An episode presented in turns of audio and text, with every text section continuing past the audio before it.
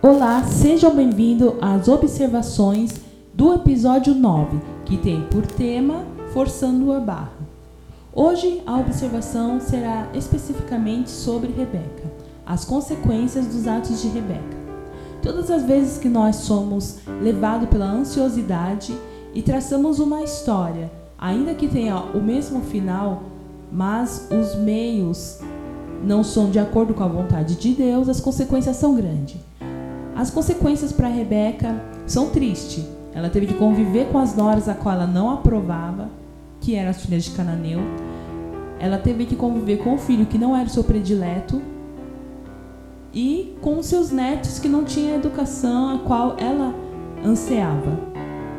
E por causa das atitudes dela, o filho favorito dela estava distante, casou longe dela, teve filhos, ela não participou do desenvolvimento desses netos, a qual ela com certeza pensava noite e dia, e provavelmente quando Jacó voltou, ela não estava mais viva.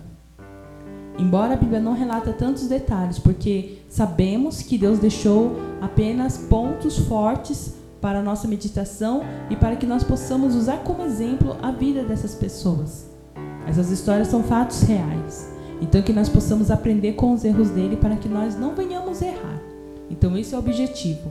Então que nós vamos observar, mas ó, os detalhes fica por conta né, do nosso entendimento, do nosso raciocínio.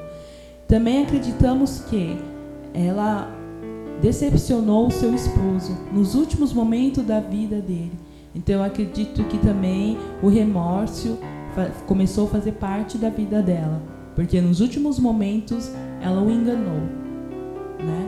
E como que foi a mente dele nos últimos momentos da vida dele, sabendo que a mulher dele trapaceou. Então, Ainda que não esteja relatado tantas dores, eu acredito que a ansiosidade de Rebeca causou muitas dores. E é isso. Espero que você tenha entendido e tomado isso como exemplo para sua vida. E aguardamos vocês no próximo episódio. Até lá. Tchau.